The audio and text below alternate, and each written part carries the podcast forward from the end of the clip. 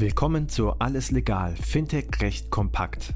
Payment and Banking und Paytech Law verpassen dir jeden Mittwoch Einblicke zu Rechtsthemen aus der Welt von Payments, Banking, Krypto und Co. Viel Spaß mit der heutigen Episode mit Peter Frei und unserer Gastgeberin Christina Casala. Eine neue Ausgabe, alles legal, Fintech recht kompakt, heute wieder mit Peter Frei. Er ist der Gründungspartner der Inhalten Rechtsanwaltsgesellschaft in München. Und äh, bereits letzte Woche haben wir uns über ein sehr, sehr aktuelles Thema der Payment-Branche unterhalten, nämlich unter anderem über die jetzt äh, bald kommende PSD 3, weil die Europäische Kommission hat ja Ende Juni Entwürfe für vier Verordnungen und eine Richtlinie veröffentlicht. Eine davon ist die PSD 3. Es gibt noch drei weitere. Erst einmal, Peter, herzlich willkommen. Schön, dass du wieder dabei bist. Welche drei anderen sind das und worüber unterhalten wir uns heute? Hallo Christina, grüß dich. Ja, wir unterhalten uns heute, also wir haben ja ähm, äh, im letzten Podcast kurz angetickt, ja, die PSD3 und die PSR. Ähm, da gibt's ähm, noch einen gesonderten Podcast dazu. Wir wollen uns heute ähm, mit den zwei weiteren elementaren Entwürfen beschäftigen, nämlich mit der ähm, Financial Data Access Regulation, kurz genannt FIDA, die sich ähm, mit dem Thema Open Finance beschäftigt. Und dann wollen wir auch noch einen kurzen Blick werfen auf die Digital Euro Regulation, die Verordnung, die den digitalen Euro einführen sollen. Ich finde es ja ein bisschen gemein, dass die Digital Euro Regulation kein Akronym bekommen hat, aber. Fällt mir keins ein. Ja, komisch, ne? Wie könnte man es denn nennen? D-E-R-R oder so, keine Ahnung. Hm? Aber wir beschäftigen uns mit der FIDA. Du hast es gesagt. Financial Data Access Regulation. Klingt toll. Was verbirgt sich denn dahinter? Also das Thema ähm, Open Finance gehört ja inzwischen zu den Buzzwords, zumindest in der ähm, äh, Payment-Branche. Ähm, jeder spricht davon, jeder versteht ein bisschen was anderes darunter. Die FIDA ähm, soll hier jetzt Abhilfe schaffen und ähm, einen Rechtsrahmen für Open Finance schaffen was versteht man unter Open Finance? Unter Open Finance versteht man ganz kurz gesagt den Zugang und die Nutzung von Finanzdaten.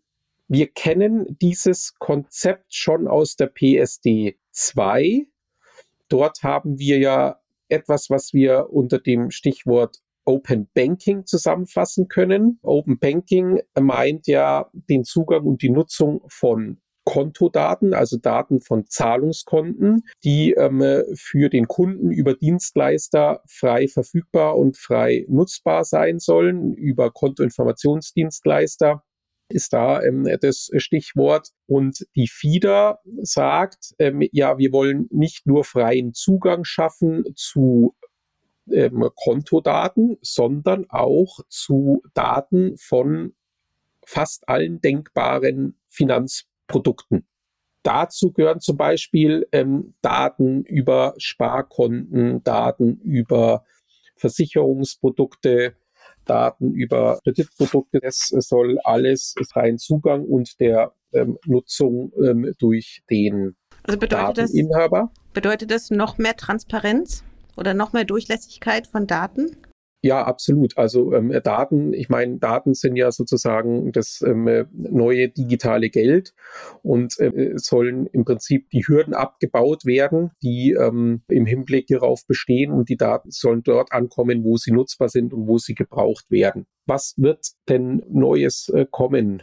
Es wird so sein, dass unter die ähm, FIDA-Regulierung im Prinzip alle regulierten Finanzunternehmen fallen werden. Die werden neue Pflichten bekommen im Hinblick auf den Zugang zu den bei ihnen gespeicherten Daten. Momentan ist äh, der Leidtragende, der sozusagen äh, Daten zur Verfügung stellen muss, sind ja nur Kreditinstitute, die Zahlungskonten führen. Zukünftig wird dieses Schicksal auch andere äh, Unternehmen der Finanzbranche teilen müssen, wie Versicherungsunternehmen, wie Vermögensverwalter wie Ratingagenturen, die werden ihre Daten zur Verfügung stellen müssen ähm, zum Abruf durch den ähm, Inhaber dieser Daten, ähm, also dem Kunden, aber auch Stellen, die der Kunde ermächtigt, Zugriff auf diese Daten zu nehmen. Was sagt denn der Datenschutz eigentlich dazu? Das ist eine sehr, sehr spannende Frage. Also wir werden auf jeden Fall ein Spannungsverhältnis haben zwischen ähm, dem Ansatz, ich möchte alles open machen, ja, und ähm, dem entgegengesetzten Ziel ähm, der Datenschutzgrundverordnung, äh, die ja ähm, sagt, ja, ähm, Schutz der Daten ist das höchste Gut, ähm, Datensparsamkeit und dergleichen. Da gibt es in der Tat ein Spannungsverhältnis und da muss man sich ansehen, wie das äh, gelöst wird. Und es gibt ähm, Regelungen dazu in der FIDA, die wird man genau analysieren müssen, wo da die Schnittstellen oder die Abgrenzungsfelder sind oder welche Datenschutzstandards beachtet werden müssen, wenn ich ähm, äh, an Open Finance denke. Aber in der Tat, guter Punkt. Jetzt verbirgt sich ein Stichwort in der FIDA, das nennt sich Kundendashboards. Das ist äh, zur Verwaltung der Zugriffsberechtigung. Wem gehört dieses Dashboard? Dem Kunden.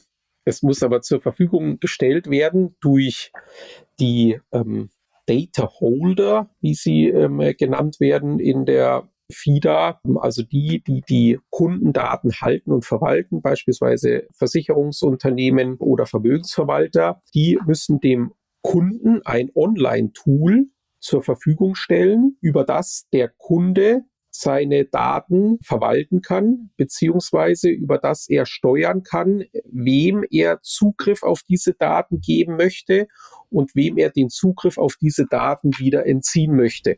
Wie muss ich mir das konkret vorstellen? Also es gibt es noch nicht. Insofern äh, bin ich auch gespannt, wie das ähm, tatsächlich umgesetzt werden wird. Also ich stelle es mir so vor, es gibt ein Online-Tool, also gehst beispielsweise jetzt ähm, dein ähm, Online, jetzt nicht Banking, sondern du gehst auf die Online-Seite deiner Versicherung. Dort wird es dann einen äh, Button geben, wo Permission Dashboard draufsteht. Den klickst du an.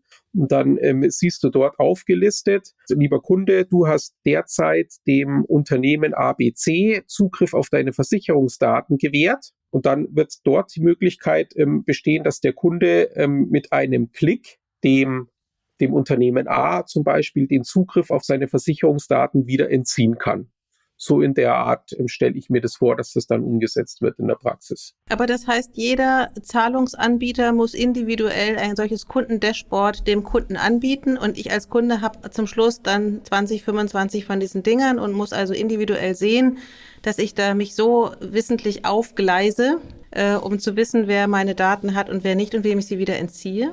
So ähm, ist es nach meinem Dafürhalten derzeit aufgesetzt interessant wäre, in der Tat, also spricht schon wieder ein Thema an. Ja, du hast, ähm, äh, wir kennen ja jeder das Problem, wir haben für jede Website haben wir ähm, PIN und Passwort. Wir müssen uns 50.000 Passwörter merken und jetzt müssen wir noch mit ähm, 50.000 Dashboards ähm, umgehen. Vielleicht wäre es dann ja mal eine gute Idee, ähm, dass man äh, es schafft, ja, eine zentrale ähm, Stelle zu bestimmen, wo ich hier ein zentrales Register habe, und in diesem ähm, zentralen Register habe ich zentral einen Überblick, ja, wem ich ähm, Zugriff auf welche Daten gegeben habe. Das ist ein neues Geschäftsmodell. Christina, ähm, äh, vielleicht kennst reich. du. Endlich. ja, Kennst du jemanden, der das programmieren möchte? Der kann sich gerne bei uns melden, aber ähm, für mich klingt das wirklich, als ob wieder Verantwortung sozusagen an den Endnutzer abgegeben wird und im Falle eines, also sozusagen die Permission zurückzuziehen, meine Daten freizugeben, dass ich am Ende auch noch in der Verantwortung dafür bin. Das ist schon, das ist schon auch eine große Verlagerung zum Kunden hin, ne? als Datenowner, der aber im Grunde ja überhaupt nicht ja educated ist in dem Bereich. In der Tat, also ähm, grundsätzlich äh, finde ich es richtig, ja, ähm, weil äh, jeder Bürger, der am Wirtschaftsleben teilnimmt, ähm, sollte auch ähm, im Prinzip ähm, verantwortlich sein für seine Handlungen, die er im Wirtschaftsleben tut. Äh, in der Tat, aber verführen ja die leichte Möglichkeit, jemanden Zutritt oder Zugang zu etwas verschaffen, auch dazu, dass man gar nicht mehr genau darüber nachdenkt, wem ich eigentlich ähm, diese Daten zugänglich mache. Ich brauche nur auf einen Klick, ja, und dann ist alles schon offen. Da gehört auf jeden Fall ähm, auch Education dazu, dass man eben den Kunden sagt, bitte, ähm, Daten sind ein sehr vertrauliches Gut. Pass sehr genau auf, wem du wann welche Daten zur Verfügung stellst und kontrolliere das auch regelmäßig. Bis wann müssen diese Dashboards eingerichtet sein? Also ich meine, jetzt haben ja die ganzen Unternehmen eine ganze Menge zu tun. Das ist ein genereller Punkt, ja. Wie geht es denn jetzt überhaupt weiter mit diesen äh, Gesetzgebungsakten? Wo stehen wir da gerade? Wir stehen da jetzt relativ am Anfang, weil die ähm, EU hat jetzt erstmal Proposals veröffentlicht, ja. Das sind Gesetzesentwürfe da beginnt jetzt dann das äh, parlamentarische Verfahren auf EU-Ebene. Das heißt, das Gesetzgebungsverfahren, in dem äh, Parlament und Rat beteiligt werden. So, ähm, jetzt kommt dann von dir sicher die nächste Frage. Ja, wann wird das beendet sein? Mit der PSD4? Keine Ahnung. äh, dann werde ich dir sagen, ähm, ich weiß es nicht. Ähm, ich habe nur, sag ich mal, eine, ein, ein Best Guess sozusagen. Ja, ich, äh, ich vermute, dass die Rat und Parlament es versuchen werden, vor der nächsten Europawahl die Gesetzesentwürfe äh, final zu machen und zu verabschieden. Warum? Weil, äh, wenn sie es nicht schaffen, dann starten sie nach der Wahl wahrscheinlich wieder bei Null. Ja, weil die nicht finalisierten Entwürfe dann sozusagen in ihre Rechtskraft verfallen ihre Rechtskraft oder äh, es gibt dann halt die äh, Entwürfe nicht mehr und dann muss man wieder ähm, neue äh, Vorschläge machen. Das wollen die sicher vermeiden. Von daher ist es, glaube ich, nicht allzu wagemutig zu sagen, äh, zumindest werden sie es versuchen, die Entwürfe bis zur Europawahl final zu machen. So, dann sind sie da, ja, dann werden sie im Amtsblatt veröffentlicht, dann treten sie in Kraft. Das heißt aber noch nicht, dass sie Anwendung finden, sondern es gibt ähm, Übergangszeiträume. Die sind, wenn ich mich jetzt richtig erinnere, bei der PSD3 und PSR und bei der FIDA 18 Monate. Das heißt, ich habe nach Veröffentlichung im EU-Abendsblatt 18 Monate Zeit, die Anforderungen, die die äh, Gesetzesakte von mir fordern, umzusetzen. So, und in diesem Zeitraum werde ich dann auch die Dashboards schaffen müssen. Das ist so ähm, das Prozedere, aber damit noch nicht genug. Wir haben ja erst dann die Gesetzgebungsakte auf der ersten Stufe. Und jeder, der ähm, im Payment-Bereich unterwegs ist, weiß ja, ähm, es gibt auch noch die EBA. Die EBA, die möchte auch mitspielen. Und die EBA darf auch mitspielen. Die ist nämlich an verschiedenen Stellen beauftragt, sogenannte Durchführungsakte und Leitlinien zu erarbeiten, um bestimmte Themen aus der Verordnung beziehungsweise der Richtlinie weiter zu konkretisieren. Und das wird die EBA machen. Und diese delegierten Rechtsakte, die dann von der Kommission erlassen werden, die werden dann auch geschaffen werden und werden dann innerhalb, ich glaube, also es gibt verschiedene Zeiträume. Manche werden innerhalb von zwölf Monaten nach Inkrafttreten ähm, der einzelnen Rechtsakte geschaffen werden. Also da wird dann noch, äh, selbst wenn wir die finalen Richtlinienverordnungen auf dem Tisch haben, werden noch weitere Tonnen von Papier auf unseren Tisch kommen, nämlich die delegierten Rechtsakte und die Leitlinien. Also es klingt noch nach einem langen Zeitraum und ganz viel Arbeit. Wir haben noch einen Bereich, den wir aber im nächsten Podcast besprechen werden, nämlich die arme Regulierung ohne Akronym, nämlich die Digital Euro Regulation. Peter, bis dahin, tausend Dank. Gerne, bis dann. Das war alles legal, Fintech recht kompakt für dieses Mal. Wir freuen uns, wenn ihr uns auf eurer Lieblings-Podcast-Plattform abonniert. Übrigens, wenn ihr noch tiefer in die Welt des Fintech-Rechts eintauchen wollt, dann abonniert unbedingt auch Paytech Talk, der Podcast von Payment Technology Law. Dort steigen unsere Experten noch deutlich tiefer in komplexe Materien ein. Viel Spaß dabei und bis zum nächsten Mal bei Alles Legal, Fintech Recht kompakt.